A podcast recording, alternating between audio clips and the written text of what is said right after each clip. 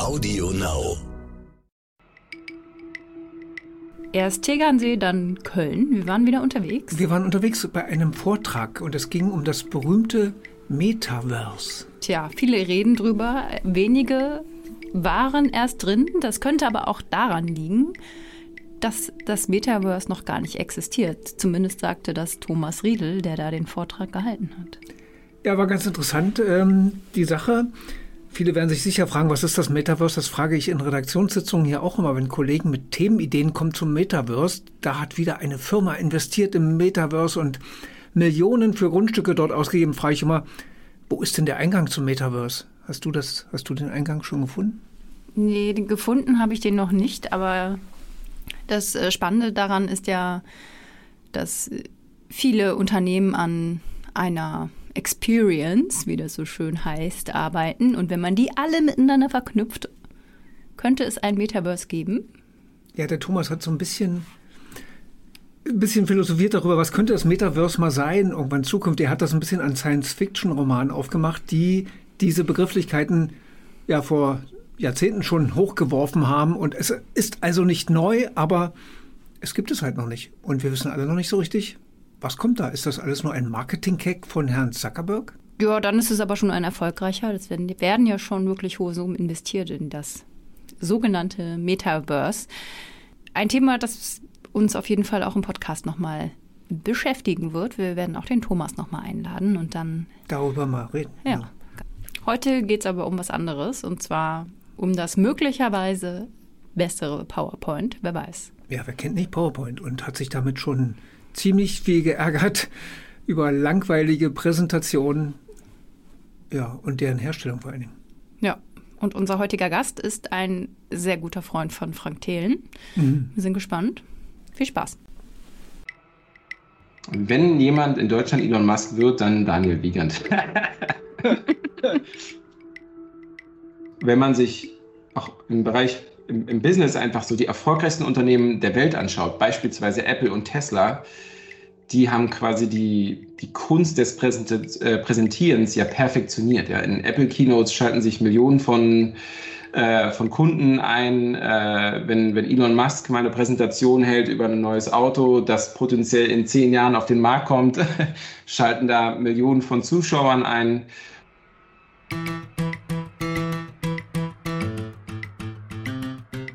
Heute reden wir mal mit einem Gründer und Investor, der, boah, kann man vielleicht sogar sagen, Technologie quasi in den Genen hat. In den vergangenen 150 Folgen gab es äh, bisher nur wenige Gäste, die so viel gegründet haben und investiert haben und da so viel Erfahrung aufweisen konnten.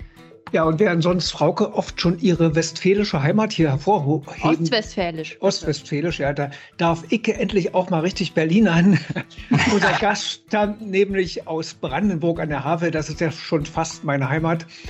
Die Brandenburger und die Berliner verbindet ja so ein wenig eine Hassliebe. Das kenne ich. Ich selbst habe la lange Jahre in Königs Wusterhausen gelebt, bevor es nach Berlin zum Studium ging.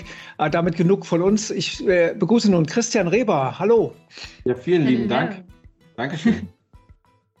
ähm, wir, äh, ich stelle dich einmal ganz noch kurz vor. Du hast äh, studiert an der vom Hochschule für Ökonomie und Management. Haben wir übrigens schon wieder eine Gemeinsamkeit, habe ich auch studiert.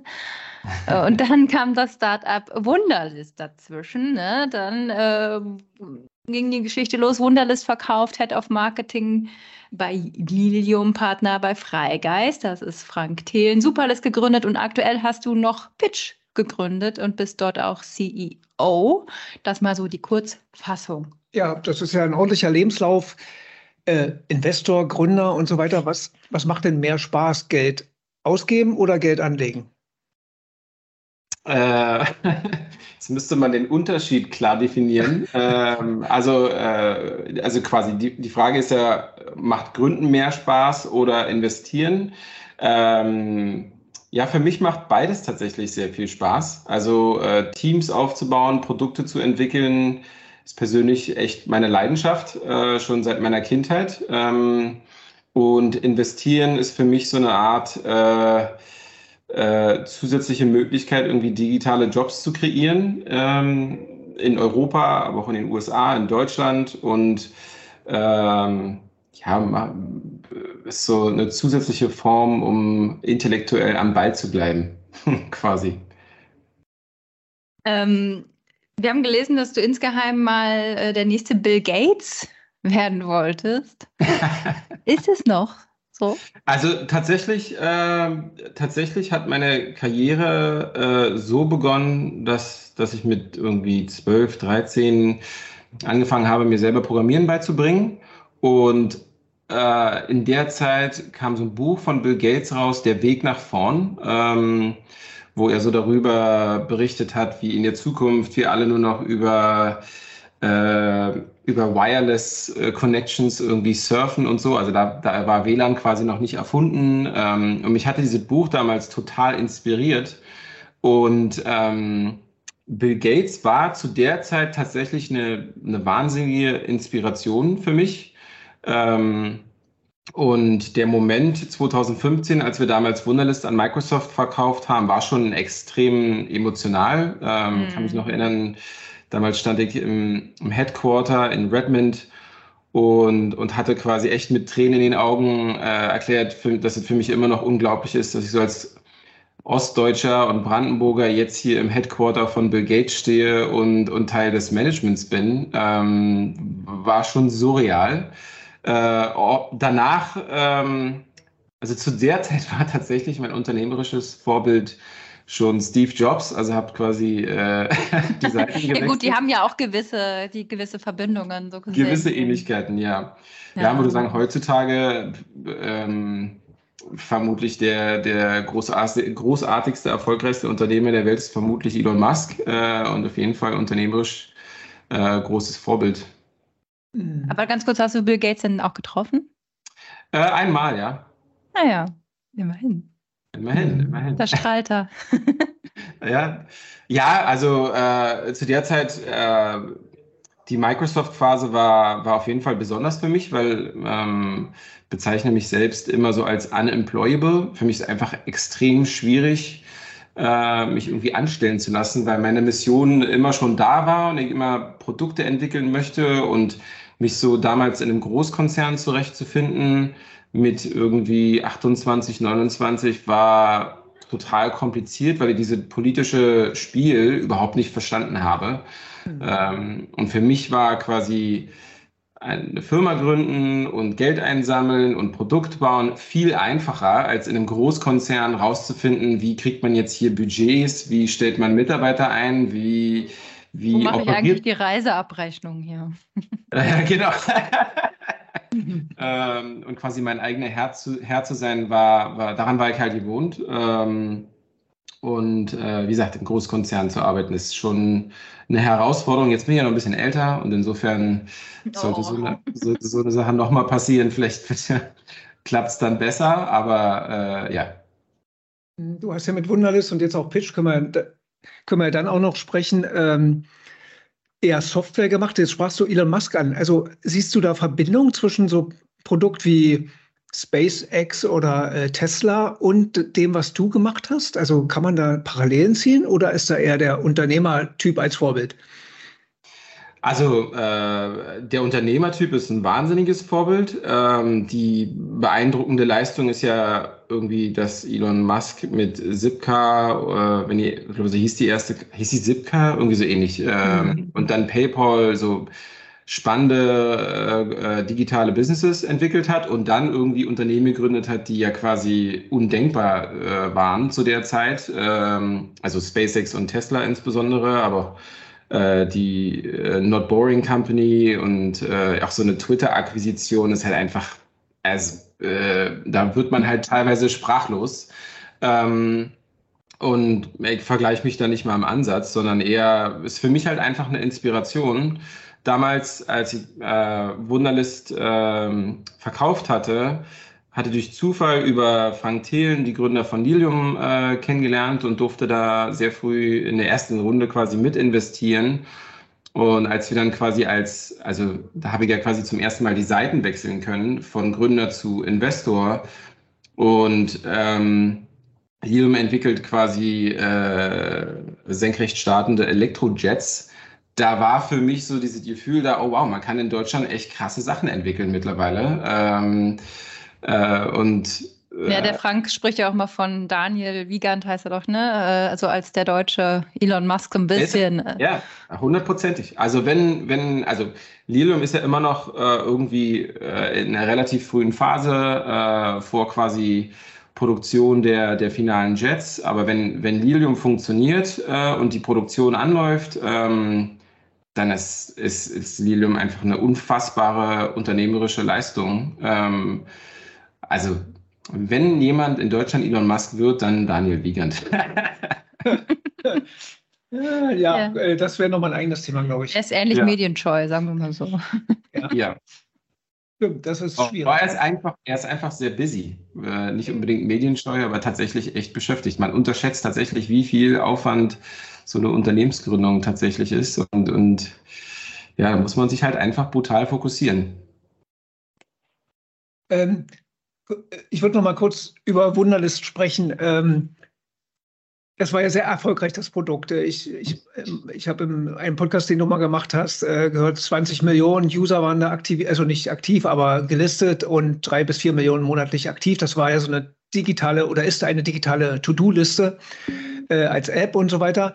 Was, was glaubst du, war der Erfolg des Produkts? War es die Einfachheit, einfach dieses Reduzieren auf die simpelsten Sachen und dann machen? Oder ja, also ähm, klar, also warum war die Software erfolgreich? Warum haben viele, viele Endanwender sich Wunderlist installiert? Der Grund war, ähm, dass das Wunderlist kostenlos war, wunderschöne, simple App, um, um Listen zu teilen. Ähm, Wunderlist hat irgendwie privat funktioniert, um Shoppinglisten zu, äh, zu kreieren und irgendwie sich den das Privatleben zu, zu managen, aber auch gleichzeitig hat es im Business funktioniert. Also du konntest quasi mit Wunderlist auch deine Teams managen und so weiter.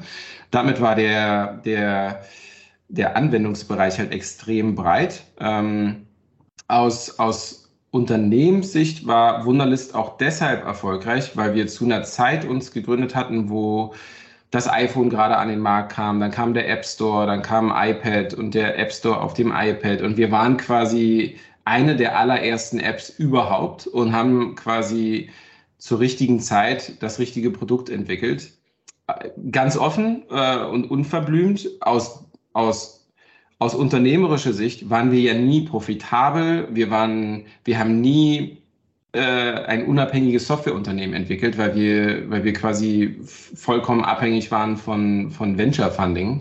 Mhm. Ähm, und ähm, insofern ist für mich die Reise als Unternehmer halt einfach nicht abgeschlossen gewesen und äh, hatte mich immer so, so un, unkomplett unfertig äh, gefühlt quasi, so als, als würde ich jetzt, wäre ich jetzt Fußballspieler und hätte nie ein Turnier gewonnen.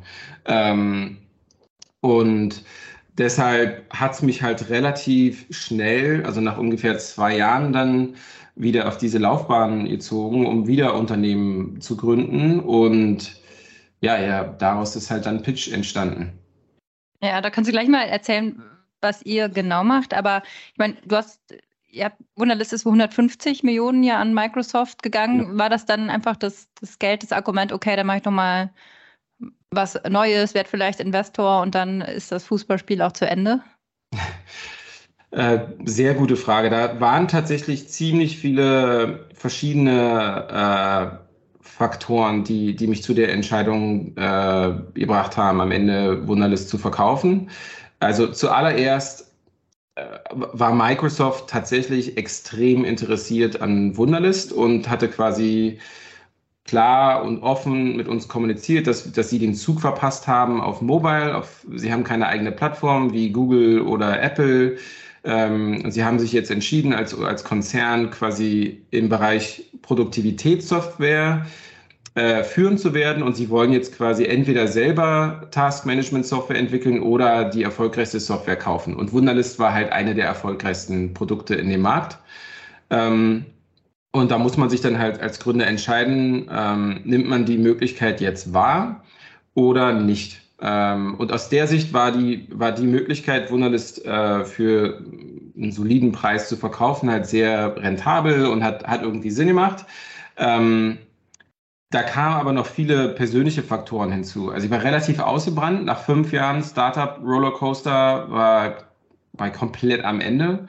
äh, gesundheitlich nicht in bester Verfassung. Ähm, meine Mitgründerin und mit, mittlerweile Ehefrau war schwanger und wir haben unser erstes Kind erwartet. Ähm, mein Management-Team damals zu der Zeit bei Wunderlist war äh, nicht mehr unbedingt 100% davon überzeugt, dass wir, dass wir Wunderlist zum, zum Unicorn weiterentwickeln können und irgendwie eines Tages mal an die Börse bringen können. Und da war halt für mich quasi die Option, entweder verkaufe ich jetzt mein, mein Unternehmen, mein Baby sozusagen an, an Microsoft oder ich tausche mein Leadership-Team komplett aus und versuche diese Firma halt äh, irgendwann an die Börse zu bekommen. Und die Option Microsoft hatte zu der Zeit einfach viel mehr Sinn gemacht, ähm, weil äh, mein Gefühl war, dass der Markt zu der Zeit so ein bisschen am Ende war. Also so diese Instagrams und äh, Wunderlists der Welt waren quasi so, der Markt war relativ gesättigt äh, und so, man, man hat nicht unbedingt, Consumer-Apps waren sozusagen nicht mehr so, so, so hot in dem, in dem Markt. Ähm, und man hat danach auch direkt nach dem Exit äh, sehen können, dass zum Beispiel Firmen wie Evernote ähm, mhm. aus den USA komplett implodiert sind, ähm, also einfach es nie geschafft haben, irgendwie an die Börse zu kommen, profitabel zu werden und so weiter. Ähm, und in dem Sinne habe ich für mich und für mein Team und für mein Management und für meine Investoren einfach die einzig sinnvolle Entscheidung getroffen. Aber äh, ich habe über ein Jahr mental benötigt, äh, um damit persönlich fein zu sein. also mhm. wirklich zu akzeptieren, dass ich jetzt mein Baby hier quasi an, an neuen Eigentümer übergeben habe. Ähm, ja, spannende Erfahrung. Mhm. Auf jeden Fall. Hat mich am Ende des Tages zu einem besseren Gründer gemacht, meiner Meinung nach. Das ist so gut, wenn man richtigen Zeitpunkt verkaufen und noch was draus lernen. Ja, genau. Das ist doch optimal. Ich würde nochmal auf diese, diese Entwicklung der App, also die, wie die funktioniert hat, nochmal eingehen. Hast du auch den Eindruck, dass manche das vergessen haben, dass, wie das ja begann, 2007 bis 2010, also die, das iPhone war noch sehr einfach, ja, das war ja intuitiv, die Einstellungen waren noch wenig, die Apps waren einfach, wie Aura auch. Ich habe mittlerweile das Gefühl, das iPhone ist zwar immer noch einfach zu bedienen, aber die Einstellungen, die richtigen zu finden, ist dann doch schon ein Studium nötig. Und manche Apps scheinen das auch vergessen zu haben, dass das Kundenerlebnis das Wichtigste ist und die Einfachheit. Also, weiß nicht, hast du den Eindruck auch oder wie beobachtest du den Markt dort?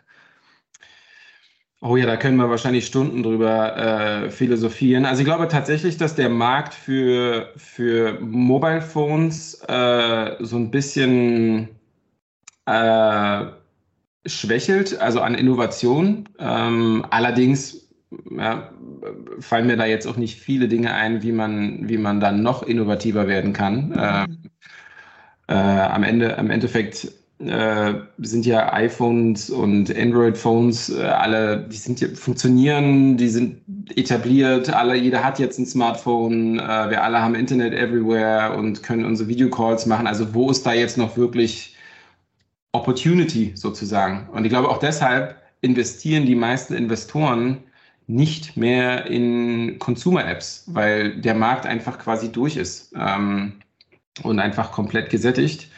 Ähm, trotzdem entwickelt sich der Markt ja immer weiter. Also finde zum Beispiel, dass Apple relativ guten Job macht mit der Apple Watch, äh, mit CarPlay, äh, mit Apple TV und so quasi einfach weiter expandiert ähm, und immer neue innovative Produkte an den, an den Start bringt. Ja, aber äh, ist schon richtig, dass die Schade ist für mich, dass, dass es so unfassbar komplex ist, tatsächlich einen Wettbewerber zu bauen für Operating Systems. Also neben macOS und Windows hat man ja nur noch Linux als Alternative. Und Linux ist quasi irgendwie nicht existent, außer unter, unter äh, quasi IT-Fachpersonal. Ähm, und äh, träume immer davon, nochmal ein Operating System irgendwann mal zu entwickeln. Äh, ist dann Pitch Ahnung, so ein Zwischenschritt? nee, nicht wirklich. Also äh, Pitch schon, Pitch passt eigentlich perfekt für, für mich als Gründer zu meiner DNA. Ähm, also wir, wir entwickeln quasi äh, Präsentationssoftware für moderne Teams und in meiner DNA ist quasi immer so schon immer Softwareentwicklung und Design. Ähm, und äh, Design spielt eine extrem große Rolle in Präsentationen und daher passt, passte so dieser Bereich für mich als Gründer einfach perfekt. Ähm, und und ich glaube, Operating Systems sind so hochtechnologisch, dass äh, das ist nicht so meine Stärke unbedingt. Aber dann hast du mal bei Microsoft geguckt, was gibt es da noch so für Programme, welches kann ich besser machen und hast ja PowerPoint ausgeguckt, oder? Ja, äh, witzige Story. Also ähm, tatsächlich hatte ich dadurch, dass ich Teil des Management-Teams war, ein bisschen Einblick in so die äh, Metriken der so gängigen Produkte von Microsoft und hatte direkt nach dem Exit schon wieder den, den Hunger, irgendwie nochmal zu gründen und hatte für mich damals eine, eine relativ große, große äh, Frustration empfunden, dass das Wunderlist nie profitabel war. Ähm, und ich hatte mir dann geschworen, ähm, die nächste Gründung wird ein Produkt, das wir idealerweise von Tag eins monetarisieren können äh, und halt zu großen Umsätzen skalieren können. Ähm, also die ähm, den Stress, den man empfindet, äh, auch wenn irgendwie man, man hat äh, viele Mitarbeiter, viel Venture Funding, aber wenig Umsätze, das macht halt einfach keinen Spaß als, als Gründer.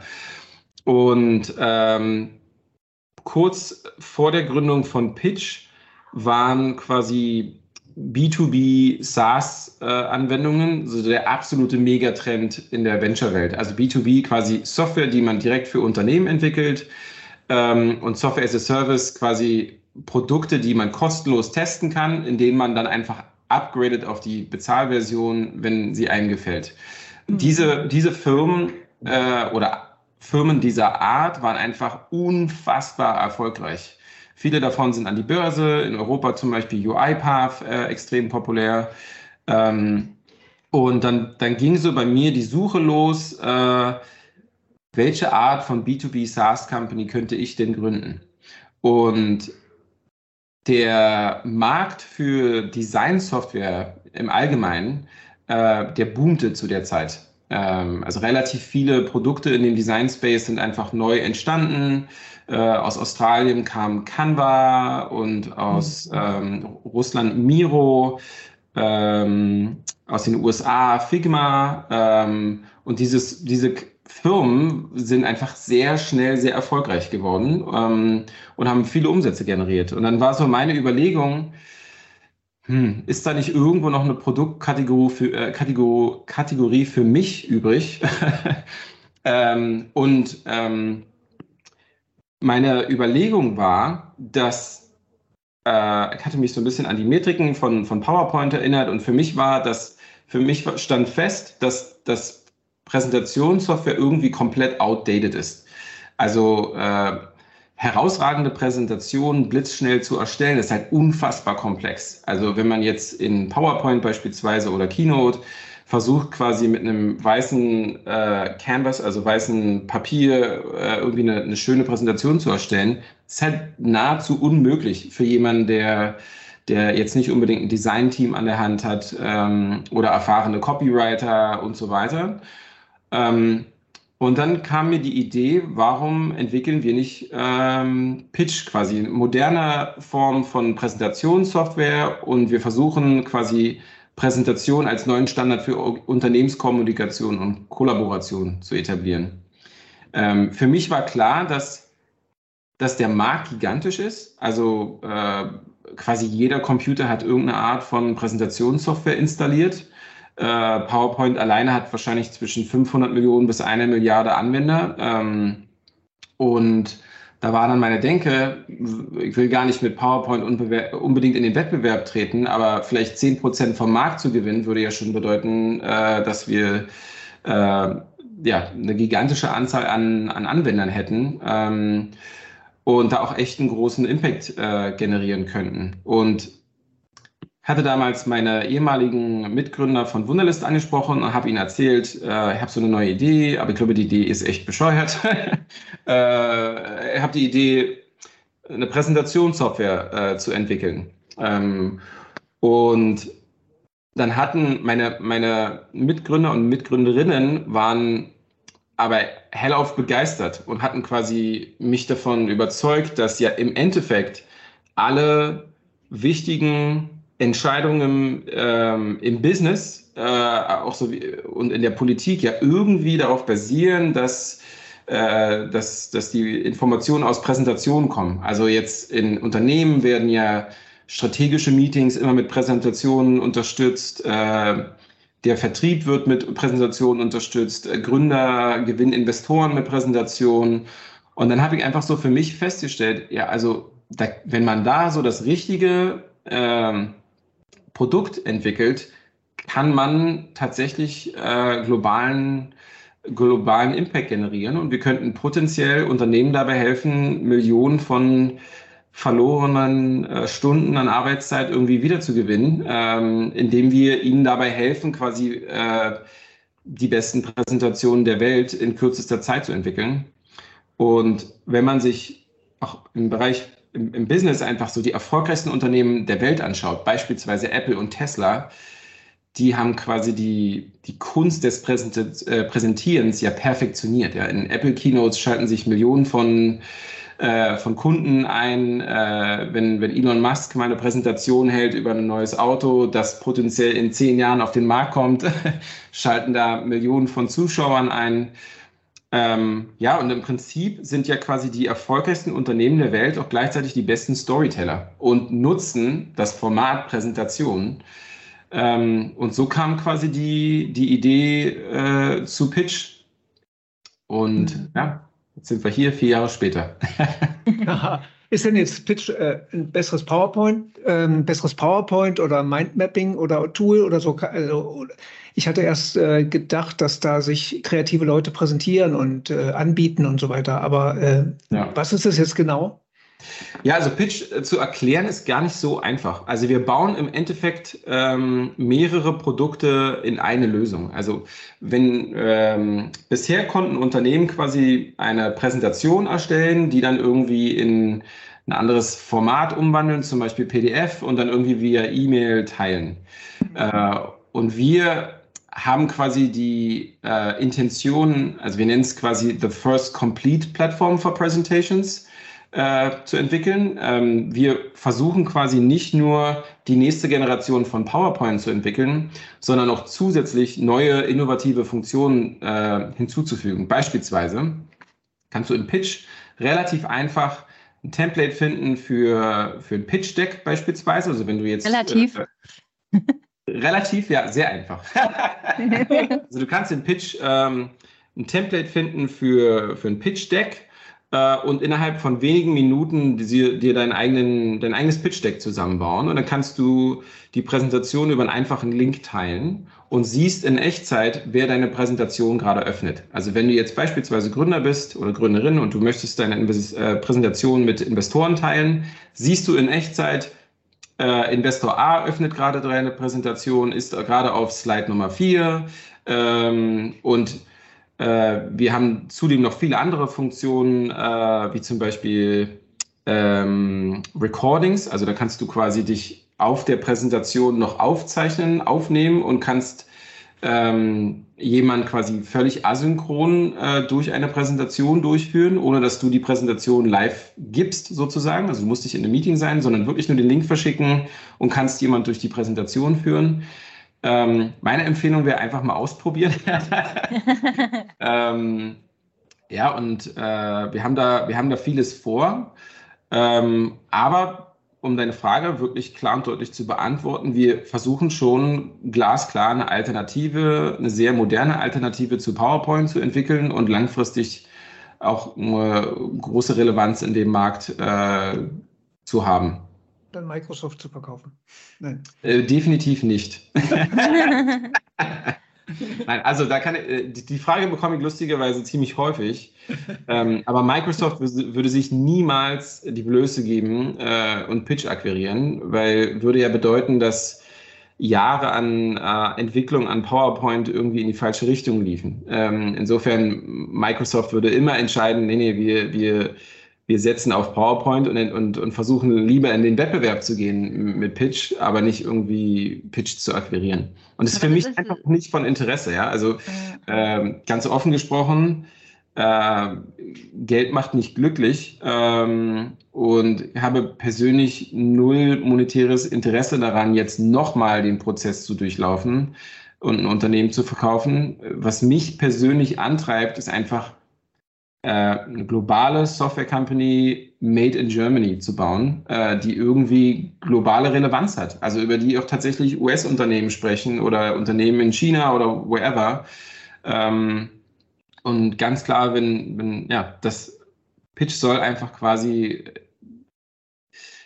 so, so eine eher so ja, das eigene Microsoft werden, quasi. Das ist natürlich ein großes Ziel, was ja sehr, sehr cool ist erstmal. Aber ich gerade wenn man dann antritt gegen Microsoft oder auch Apple mit Keynote, dann das sind ja am Ende oft vorinstallierte Sachen und am Ende genau. haben die Leute ein MacBook oder sie haben irgendeinen PC, wo Windows drauf ist und dann ist der Impuls, PowerPoint zu öffnen, weil das jeder schon beim Referat in der Schule macht, genau. ja sehr, sehr groß. Also wie schafft man es dann, Hallo zu sagen, ne, wir sind hier viel besser? Äh, tolle Frage. Ähm, da würde ich gerne nochmal zu Wunderlist zurückkommen. Ähm, wir hatten damals die Idee, äh, quasi eine Multiplattform Task Management App zu entwickeln. Das bedeutet, eine, eine App, mit der Listen und Tasks verwaltet werden können auf iPhone, Android, iPad, Mac, Windows und dem Browser. Ähm, vor Wunderlist existierten vermutlich, keine Ahnung, 2500 Alternativen. Ähm, von Things zu äh, OmniFocus zu Todoist und etliche Task Management Apps. Und Apple hatte ebenfalls Reminders als vorinstallierte äh, äh, Task-App quasi auf dem iPhone. Ähm, Pitch ist da sehr ähnlich, dass äh, jede, jede große Firma, ähm, Google äh, hat Google Slides, Apple hat äh, Keynote, ähm, Microsoft hat PowerPoint, jede große Firma in den USA hat irgendwie ihre eigene Präsentationslösung. Ähm, heißt, du hast recht, wir, wir treten quasi an gegen entweder vorinstallierte Präsentationssoftware oder noch schlimmer, kostenlose Präsentationssoftware. Mhm. Ähm, und äh, dessen bin ich mir bewusst seit Tag eins. Also äh, die Herausforderung für uns ist einfach von, von Stunde Null ein besseres Produkt zu entwickeln, das Anwender einfach lernen zu lieben ähm, so, hat damals bei Wunderlist äh, fu äh, funktioniert und meine, meine Wette halt als Gründer von Beginn war, dass ich kann es schaffen, eine Lösung zu entwickeln, die einfach äh, ja, deutlich besser ist als alle Alternativen und für alle Unternehmen der Welt einfach deutlich mehr Sinn macht. Ja, aber sorry, nochmal nachgehakt. Also dann rufst du dann bei Firmen an und sagst, probiert das doch mal aus oder nee. Äh, platzierst du es irgendwo im App Store okay. ganz oben oder äh, also so konkret? Wie machst du das ah, okay. so ein Ding? Weil du kannst ja nicht bei Microsoft anrufen, weil die werden jetzt nicht dir helfen. Nee, nee, ganz, okay, ganz, ganz pragmatisch und ganz simpel. Ähm, wir haben ein sogenanntes Freemium Business Modell. Soll bedeuten, jeder, äh, ob äh, Studenten in der Universität oder ähm, Mitarbeiter in Unternehmen können einfach pitch.com besuchen und sich die Software äh, runterladen, installieren und austesten und komplett kostenlos äh, ausprobieren. Ähm, und so kriegen wir quasi unseren Fuß in die Tür. So kriegen wir relativ einfach viele Nutzer, die die Software ausprobieren. Und üblicherweise zwischen 20 bis 40 Prozent dieser Nutzer, die die Software ausprobieren, sind begeistert und kommen immer wieder und bringen dann Pitch in Unternehmen. Ähm, und wir haben halt schon relativ viele große Kunden, ähm, äh, mittlerweile über, über 5000 zahlende Kunden weltweit, in den USA, in Europa. Und da kommen quasi alle organisch. Sprich, da kommt quasi die, die übliche, die übliche, der übliche Prozess ist, dass jemand in einem Konzern mal Pitch äh, findet über Word of Mouth, also quasi entweder irgendwie darüber liest oder eine Präsentation von jemand anderem irgendwie sieht und fragt, hä, wo hast, wie hast du denn die Präsentation erstellt? Und dann kriegt er halt, gesagt, äh, äh, ja, ein Pitch, mega coole Software, probier doch mal aus. Ähm, und, äh, und so äh, etablieren sich quasi neue, neue Produkte. Und je besser das Produkt ist, umso schneller und so viraler verteilen sich solche solche Apps wie, äh, wie Pitch. Ähm, sprich, äh, ähm, also in, in unserer Branche sagen wir dazu halt einfach Product-led Growth. Also wir wachsen durchs Produkt quasi komplett organisch. Wir haben tatsächlich auch ein unfassbar starkes Sales-Team von äh, zwei Mitarbeitern. ähm, äh, aber wir bereiten uns quasi sehr, sehr langfristig darauf vor, auch irgendwann an deutlich größere äh, Unternehmen zu verkaufen, wo man bestimmte Restriktionen hat, bevor man da wirklich installiert werden kann. Äh, aber ja, so. Das hätte ich auch gesagt. Das hätte ich auch gesagt. Das hätte ich gar nicht installieren können. Aber Elon Musk hat ja nicht mal eine Presseabteilung. Von daher äh, genau. näherst du dich da schon an. Ja, genau. Weil du sagtest, äh, eine der weltweit bekannten Softwareunternehmen, sag ich mal, aus Deutschland. Warum ist das wichtig, dass das dieser Fakt, du investierst auch in viele deutsche Startups, habe ich gesehen. Also ähm, warum ist das wichtig? Du könntest ja wie viele andere, auch deutsche Investoren wie Angermeier oder so, einfach ins Ausland gehen und, und da dein Geld vermehren. Und äh, in, in, San Francisco, ich denke an Socher, den KI, Papst sozusagen, der nach äh, in Silicon Valley gegangen ist. Also, ja. Das ist eine sehr gute Frage. Also, keine Ahnung, ich komme ja halt aus Brandenburg, aus der Havel, ja, wir hatten damals nicht viel, äh, weder im Osten noch nach der, nach der Wende. Ähm, und für mich gab es da halt irgendwie keinen Anschluss. Also, ähm, beschreibe mich immer sehr gerne als, als simpler Nerd. Ich habe halt einfach extrem gerne Software entwickelt und hatte damals zur Schulzeit schon versucht, irgendwie mal herauszufinden, wo zieht's mich denn hin und hatte das Gefühl, dass dass in Deutschland halt kaum äh, interessante Softwareunternehmen existieren, die für mich interessant sind. Ähm, also maximal irgendwelche Gaming-Studios, die, die, die coole Spiele äh, entwickeln, äh, aber nicht irgendwie so herausragende, weltweit führende Softwareunternehmen. Ähm, und ich glaube, daraus ist so ein bisschen für mich entstanden, dass, dass ich, also A, liebe ich meine Heimat, äh, sowohl Brandenburg als auch Berlin als auch Deutschland und bin der Meinung, dass wir einfach äh, unbedingt, um langfristig äh, global relevant zu sein, einfach Digitalunternehmen brauchen, die unfassbar erfolgreich sind, die idealerweise nicht nur akquiriert werden, sondern dann auch irgendwann mal vielleicht eine amerikanische Firma kaufen. Ähm, und irgendwie mit allen Großen am Tisch sitzen können, um damit wir da nicht den Anschluss verlieren. Und ähm, woher Hat die Motivation. Hat sich da was gedreht? Also ich meine, wir sagen ja immer, wir haben den Anschluss verloren, aber hast du das Gefühl, wir haben schon ein paar Meter aufgeholt? Auf jeden Fall. Also ich bin selber nach Berlin in 2007 oder 2008 oder so gekommen, wenn ich mich recht entsinne. Und zu der Zeit war so StudiVZ relevant und mhm. äh, viele so Community-Startups, äh, ähm, viel E-Commerce, äh, wo ja echt große Firmen entstanden sind, äh, wie Delivery Hero oder oder Salando, aber so Commerce-Themen haben mich irgendwie nie gereizt. Also irgendwie für mich sind ist quasi Einzelhandel online jetzt nicht unbedingt Technologie, ähm, sondern eher so ein Marketing-Play. Ähm, äh, ich glaube, dass wir aus der Sicht von Venture Capital tatsächlich extrem weit sind. Also egal wer jetzt eine Firma gründen möchte, das Geld liegt eigentlich auf der Straße. Gerade für Frühphasenfinanzierungen findet eigentlich jeder relativ leicht mit einer guten Idee und einem guten Pitch äh, eine Finanzierung. Also wir haben extrem viele Angel-Investoren, wir haben extrem viele Frühphaseninvestoren wie ähm, Cherry Ventures, Blue Yard, äh, Holzbrink, you name it. Ähm, also relativ, also ich glaube, da sind wir als, als Standort Deutschland und als Standort Berlin extrem gut aufgestellt. Ähm, es existiert aber in Deutschland immer noch kein, äh, vermutlich schon, aber äh, ja, nicht so unbedingt relevanter Global Player ähm, im Digitalbereich. Mhm. Ähm, ist Celonis so ein. Sicherlich, sicherlich, aber wer kennt Celonis jetzt außerhalb der Industrie? Vermutlich hm, niemand. Ja, das äh, stimmt. Äh, genau. Äh, die Frage ist halt einfach so auf dem, auf dem Scale, wo sich Google und Apple und Facebook hm. und so weiter befindet oder Zoom und so weiter. Ähm, da existieren einfach keine Firmen. Ähm, SAP. Ja, ja, also sorry. Ja, siehst du, da hast du, da hast du vollkommen recht. SAP existiert, sehr relevant. Ja. Ein historisches Unternehmen. Absolut, absolut. Gerade mit eigenen Herausforderungen, meiner Meinung nach. Ja, genau. genau das wäre jetzt nochmal ein eigenes Thema, aber gut. Ja. Äh, ja, hast du, hast du eigentlich noch viel Kontakt zu Frank? Ihr habt ja viel zusammen gemacht. Du warst ja auch bei Freigeist und hast ja mit ihm zusammen bei Lilium. Habt ihr noch viel Kontakt und guckt ihr regelmäßig zusammen Höhle Löwen oder so?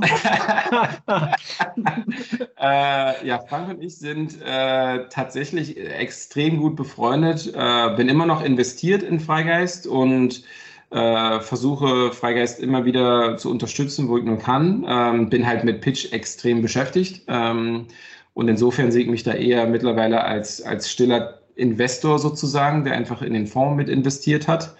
Ähm, Frank ist einer meiner engsten Freunde. Wir sind, äh, bei ihm ist ja bekannt, dass er immer wieder nach Mallorca reist und, und von dort aus arbeitet. Wir sind dort Nachbarn.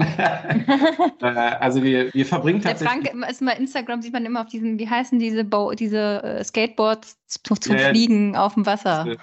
Flight, heißen die Flightboards? Keine Oder, Ahnung, machst du das auch? Das sieht immer ganz aus. Genau, genau. Das ist so ein, so ein äh, sicherlich Hobby, das wir teilen. Ähm, ja. genau, aber äh, Frank ist für mich äh, tatsächlich einer der eine absolute Schlüsselperson in meiner Karriere. Er hat damals war der erste Investor in Wunderlist. Ähm, und, und hatte mir, hat mir den Weg geebnet, quasi einfach so erfolgreicher Gründer äh, zu werden. Und bin ihm da mega dankbar und ähm, wir tauschen uns regelmäßig aus, nahezu täglich. Hm. Jo. Dann mal schön Grüße. ja. ja, Schlussfrage? Ja. Ja, machen wir eine Schlussfrage. Mhm. Schulnotenfrage. Du hast sie eigentlich schon ein bisschen eingeleitet, also dadurch äh, mit, der, mit der Frage, ob Deutschland ein paar Meter au aufgeholt hat. Wie gut ist Deutschland also jetzt äh, von sehr gut bis ungenügend? Also das gute alte Schulsystem, wenn es um ja, Softwareunternehmen oder. Ja, ja, Software, moderne Softwareentwicklung vielleicht für. Oder Digitalunternehmen halt, so à la Apple und Co. Ha, gute Frage. Also Schulnoten vermutlich eine 3 oder so. Ähm, und eine 3 deshalb, also ich würde sagen, im Bereich Frühphasen, früh, frühen Phasen, da, da existieren schon mittlerweile extrem viele Softwareunternehmen. Insofern würde ich da sogar zwei oder eins geben. Äh, ich glaube, da hat sich Berlin einfach und Deutschland unfassbar, unfassbar stark positioniert mittlerweile. Und wir sind in Europa neben London so der Standort überhaupt. Ähm, äh, Im Bereich, äh, ja, können wir irgendwie in Wettbewerb treten mit, mit Apple, Google, Facebook und so on? Nein. Also da eher eine 6. daher, daher, daher im okay, Durchschnitt die 3. 3, alles klar. ja, vielen Dank. Danke, Christian. Christian Sehr gerne, hat mich sehr, hat mich sehr gefreut. Vielen lieben Dank.